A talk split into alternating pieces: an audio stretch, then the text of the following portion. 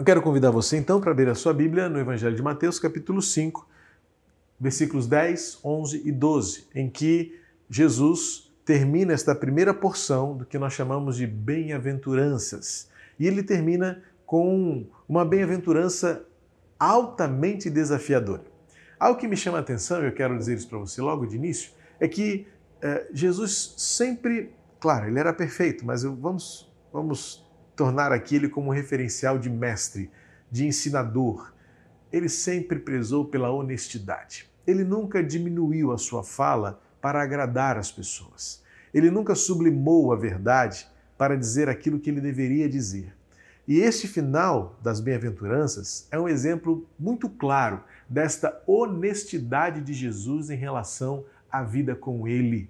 Ele trata agora da adversidade, ou até melhor, da inimizade e da perseguição, à qual todos nós um dia poderemos estar sujeitos por amar a Jesus.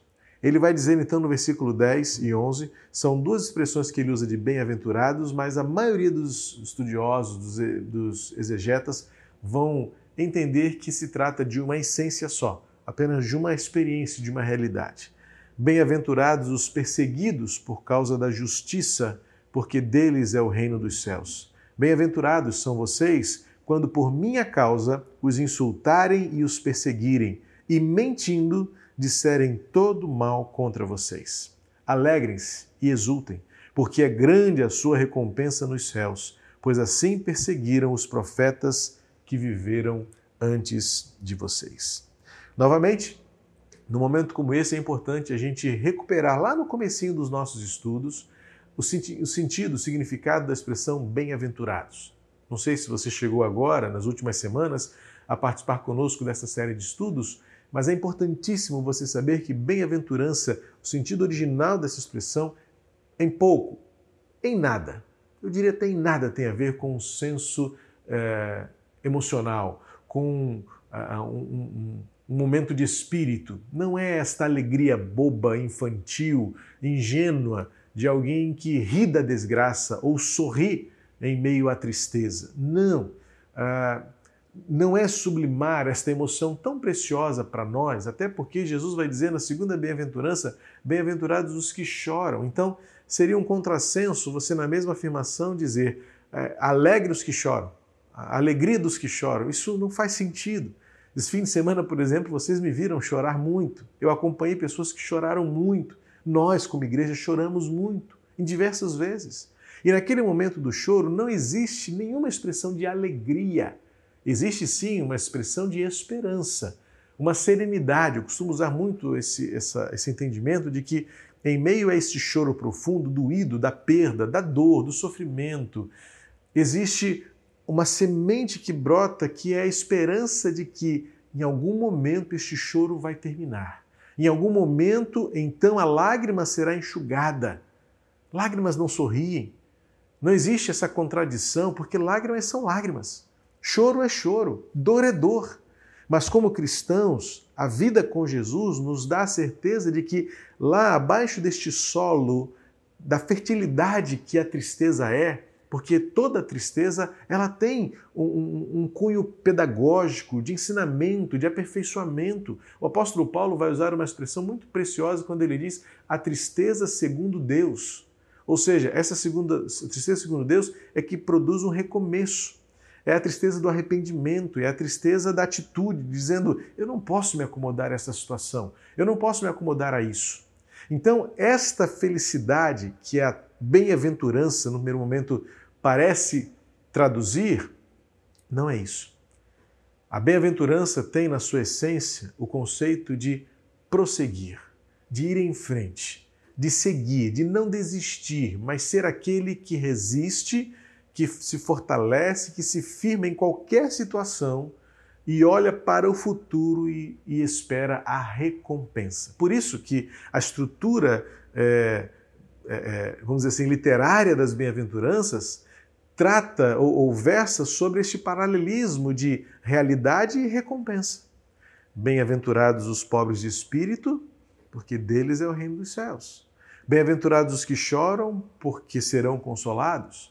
Bem-aventurados que têm fome e sede de justiça, porque serão saciados. Veja que há uma correlação de duas colunas daquilo que é humano e daquilo que é providência de Deus. Daquilo que é a realidade da nossa existência, é, frágil, suscetível, e a firmeza, a, a, rocha que Jesus é e do que ele nos presenteia, com o que ele nos presenteia ao longo de toda esta caminhada com Jesus. Chegamos então, portanto, à última bem-aventurança, à oitava bem-aventurança, eh, em que eh, está claro aos meus olhos que não faria nenhum sentido Jesus dizer assim: olha, vocês são alegres, fiquem felizes quando vocês estiverem sofrendo perseguição. Não.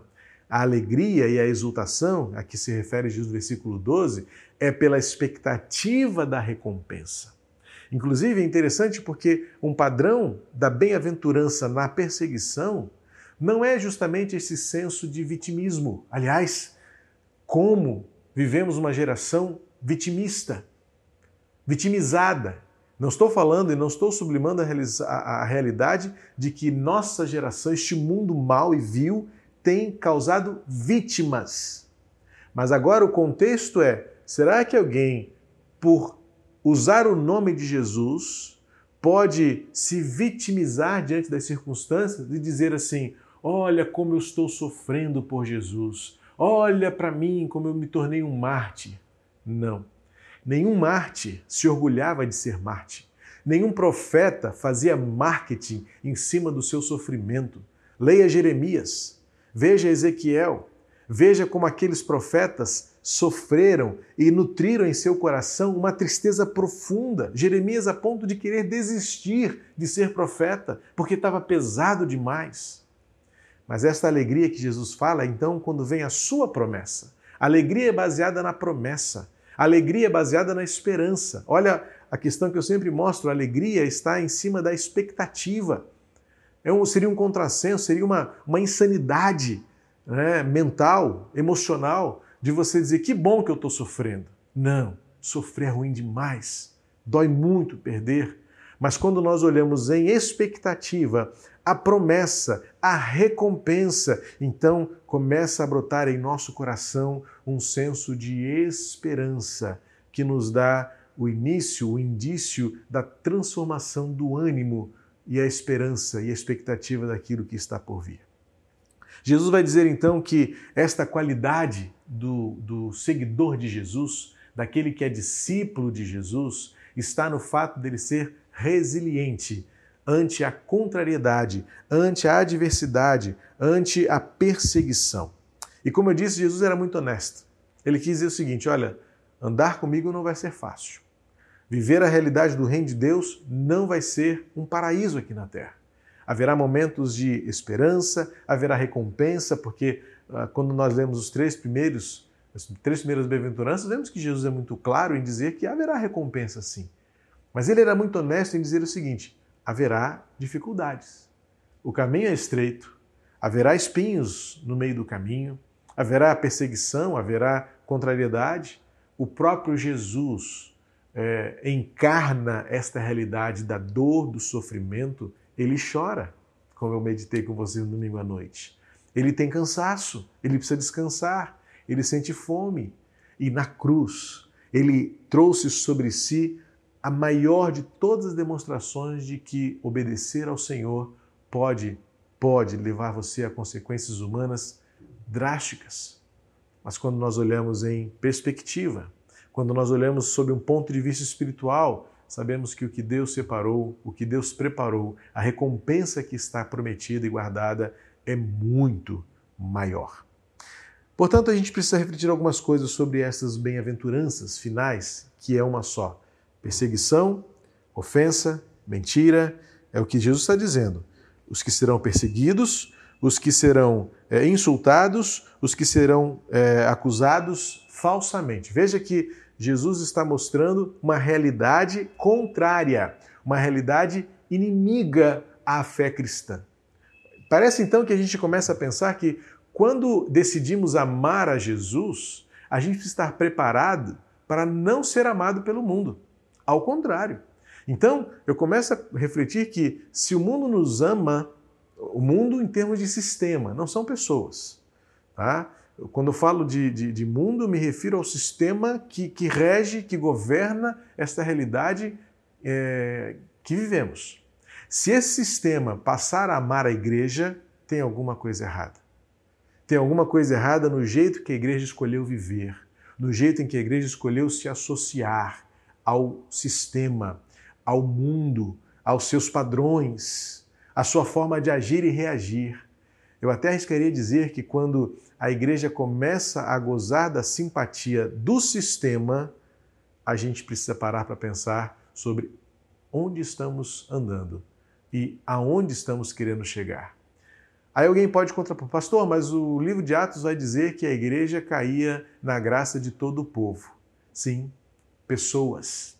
Povo aqui, pessoas, alma, coração, pessoas carentes, pessoas necessitadas, pessoas injustiçadas, pessoas esquecidas, marginalizadas, que o sistema deixou para trás, que o sistema esqueceu, que os governos ignoraram. A igreja acolheu, a igreja abraçou e dessas pessoas a igreja, para essas pessoas a igreja se tornou a sua família.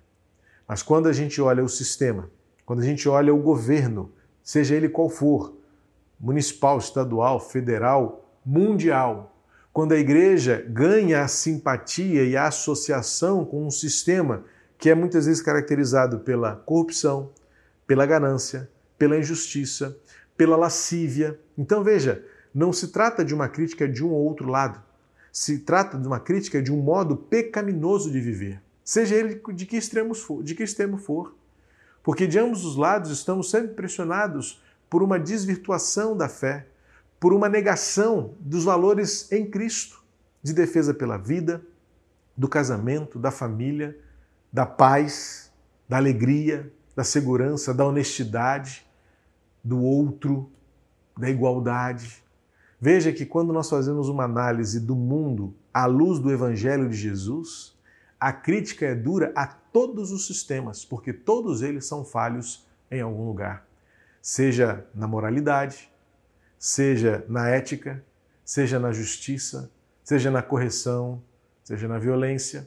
Enfim, a gente precisa realmente, como igreja, voltar a ser este povo bem-aventurado que olha em perspectiva a eternidade e a partir de então a gente começa a viver de um jeito totalmente distinto e diferente, não alinhado a nenhum sistema deste mundo, mas que por meio daquilo que nós somos e fazemos estabelece um padrão e as pessoas deveriam então olhar para nós e assim: eu quero ser igreja.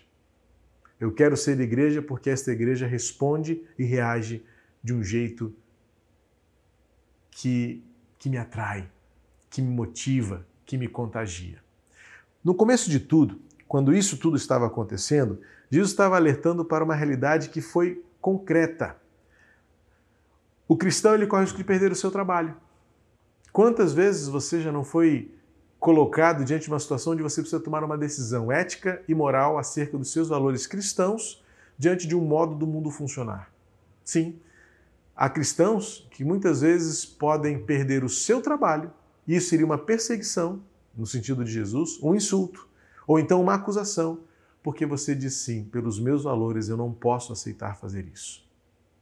Em todas as áreas, em todas as áreas do conhecimento, do ensino, da medicina, da engenharia, da contabilidade, da, do relacionamento social, da assistência social, em todas as áreas, e até mesmo no ministério pastoral. Muitas vezes você é confrontado em fazer uma escolha, tomar uma decisão em que você é movido por aquilo que vai agradar as pessoas ou irá agradar a Deus. E então você corre risco de perder mão, de, de, desculpa, de abrir mão do seu sustento, perder o seu emprego. Isso acontecia já na época de Jesus.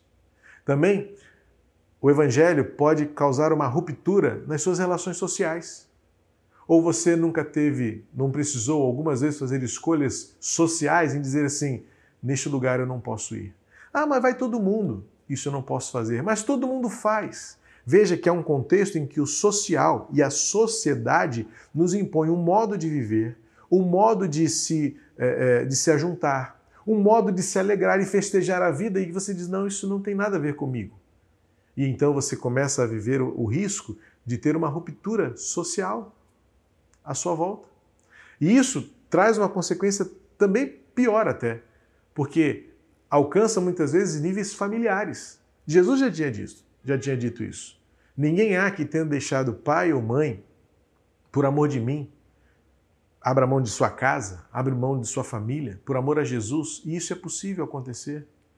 Eu lembro a história, eu vou citá-la aqui porque ela já disse publicamente em púlpito da nossa igreja. A nossa missionária Sâmia, ela contou que quando ela se converteu a Jesus, hoje pela glória, para a glória de Deus, toda a sua família está na igreja. Olha que coisa linda, olha que testemunho, não é? E ela contou do púlpito da nossa igreja que quando ela se converteu a Jesus, em nossa igreja, ela precisava receber os estudos bíblicos pela janela mandada por uma cordinha de barbante da sua vizinha que estava discipulando-a, porque se ela fosse descoberta, a sua família poderia bani-la por ser de uma outra tradição religiosa. O tempo passou, décadas se passaram e hoje Sami está numa igreja presbiteriana na, na Zona Sul com toda a sua família. Mas houve um dia onde ela foi perseguida. Ela correu o risco de perder o seu relacionamento familiar porque ela decidiu amar a Jesus. É disso que Jesus está falando. Se vocês se mantiverem firmes e convictos em amar a mim, estiverem dispostos a perderem tudo, haverá situações em que vocês poderão perder trabalho, relacionamentos sociais, relacionamentos familiares, e algumas vezes até a própria vida. Veja a história dos primeiros cristãos, de que eles eram jogados na cova dos leões, nos coliseus, e que coisas terríveis, que, que histórias terríveis quando eles eram feitos de alimento para feras, para a diversão dos governantes. Sabe por quê? Porque entra uma quarta questão importante. Eles se tornam um risco político para esse sistema. Especialmente na época do Império Romano, César devia ser saudado como César é o Senhor. E como pode um cristão venerar ou adorar qualquer outro semelhante, um homem, seja ele quem for, dizendo importa obedecer a esta pessoa? Este homem ou esta mulher, sim, é digna da minha veneração. Lembra de Sadraque, Sadraque Mesaque e Abednego? Foram jogados na fornalha porque não se curvaram diante de um ídolo enorme construído por Nabucodonosor. Mas hoje, ainda temos muitos entre nós que se curvam e veneram homens semelhantes a si, cheios de erros e pecados, como se eles fossem a solução para o mundo em que vivemos. Então, uma ruptura política também pode causar aos cristãos o risco de morrer, porque era o que acontecia no primeiro século dos cristãos. Os primeiros cristãos, segundo historiadores, não, não, não podiam suportar a necessidade ou a obrigação que lhes era imposta pela lei de dizerem César é o Senhor, porque para eles só havia um Senhor e só há um Senhor, Jesus Cristo. Nós ainda não sabemos o que é sofrer perseguição. Nós ainda não sofremos. Nós aqui no Brasil, em nossa cidade, em alguns lugares temos alguns insights. De vez em quando temos algumas situações que percebemos sim que nós não estamos tão longe de um tempo de perseguição religiosa contra o cristianismo especificamente mas algumas cenas me assustam. Quando imagens que são simbólicas e emblemáticas da fé cristã, seja ela católica ou protestante, são vilipendiadas, são é, debochadas, viram temas de piada, de comédia, de protestos. Sim, nós ainda não sentimos na pele, mas a Igreja de Cristo já tem sofrido a vergonha e o escárnio por muitos, de dentro e de fora por não entenderem bem o que é a essência do Evangelho de Jesus. Por isso que Jesus disse: precisam permanecer firmes aqueles que, se porventura precisarem, pagar com a própria vida pela pureza e pela essência do Evangelho de Jesus. É por isso que Jesus disse no final do versículo 12: alegrem-se, exultem, porque haverá uma recompensa para aqueles que permanecerem firmes, para aqueles que continuarem em marcha, olhando para Jesus e mantendo firme a essência da fé em Cristo. Eu quero destacar aqui mais algumas coisas, terminando a nossa reflexão sobre as bem-aventuranças, já que na semana que vem, se Deus assim nos permitir, a gente vai caminhar continuando o Sermão do Monte. Você viu que Jesus fala no versículo 12 que nós seremos bem-aventurados também quando nos caluniarem? Interessante que esta palavra se, se é, caiu muito bem no primeiro século, porque os historiadores dão conta de que havia muita mentira sendo falada sobre quem eram os cristãos. Você já ouviu dizer que os cristãos eram acusados de canibalismo? Porque as pessoas ouviam dizer que, que eles se reuniam para é, comer o corpo de Cristo e beber o sangue de Jesus. Sim, uma referência à ceia do Senhor. CS que vamos celebrar domingo, aliás, um bom lembrete, um parêntese, lembre-se disso, prepare os elementos, porque domingo teremos ceia do Senhor no culto da manhã. Os crentes, primeiros, os primeiros crentes em Jesus eram acusados de serem canibais, porque corria a notícia, né, o factóide, o fake news, essa fala, palavra está em alta esses dias, de que os cristãos eram canibais porque comiam o corpo e bebiam sangue. Também eles eram acusados de que suas reuniões eram reuniões de orgias imorais. Sabe por quê? Porque corria a notícia de que eles se reuniam para fazer o ágape, o jantar do amor. E na concepção lasciva daquelas pessoas, não conseguiam conceber o amor como este amor sacrificial, o amor da entrega, o amor perfeito, o amor puro, desinteressado, incondicional, não utilitarista, não interesseiro. Mas para aquela sociedade, Segundo historiadores, os cristãos eram acusados de terem reuniões imorais, porque eles se reuniam semanalmente para o jantar do amor. Sabe-se lá o que acontece nesse jantar? Sim, os primeiros cristãos eram acusados é, equivocadamente de serem canibais, de serem imorais, de serem é, concupiscentes.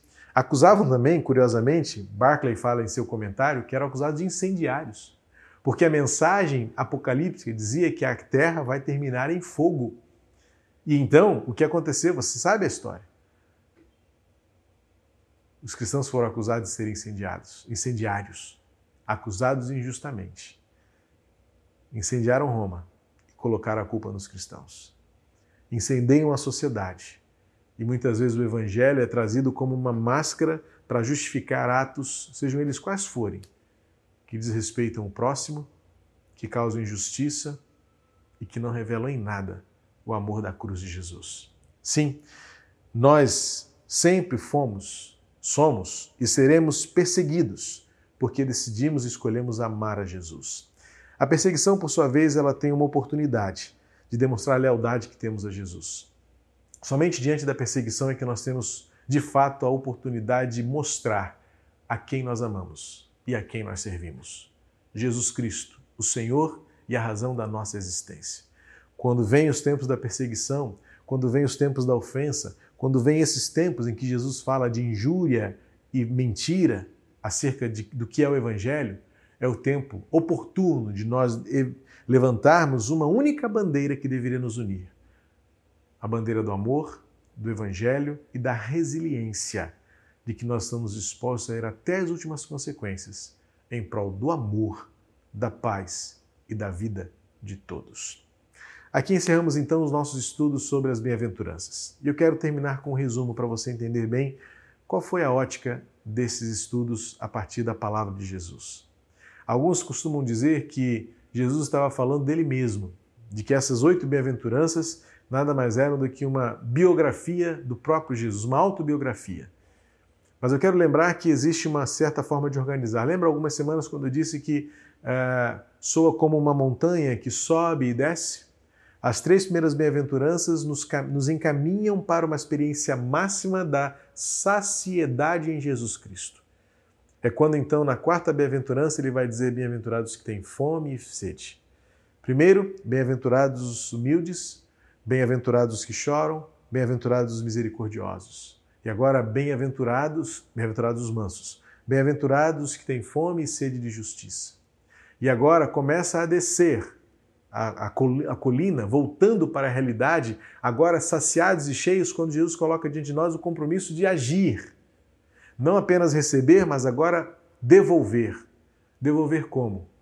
Devolver pela misericórdia, devolver pela pacificação, devolver pela resiliência do testemunho de que o nosso jeito de viver, inclusive e principalmente o nosso jeito de se dispor a morrer, se for preciso, para fazer valer o amor maior por todos, o amor de Jesus, o amor revelado na cruz.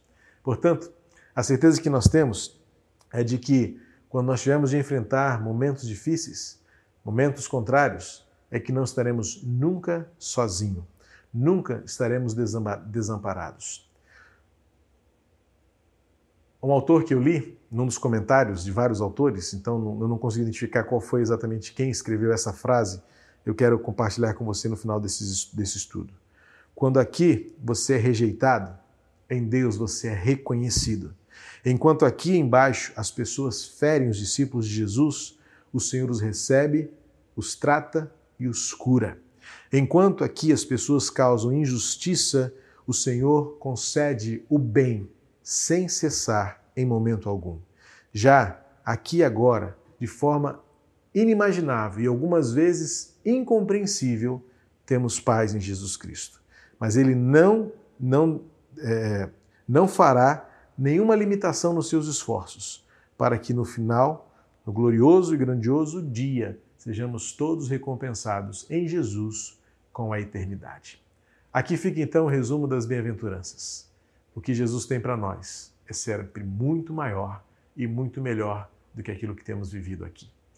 Porque o Senhor é conosco. Ele é o nosso pastor, que nos conduz enquanto atravessamos o vale da sombra da morte Enquanto sentimos-nos ameaçados, perseguidos e pressionados, podemos contar com a presença. Ele está conosco e de nada sinto falta.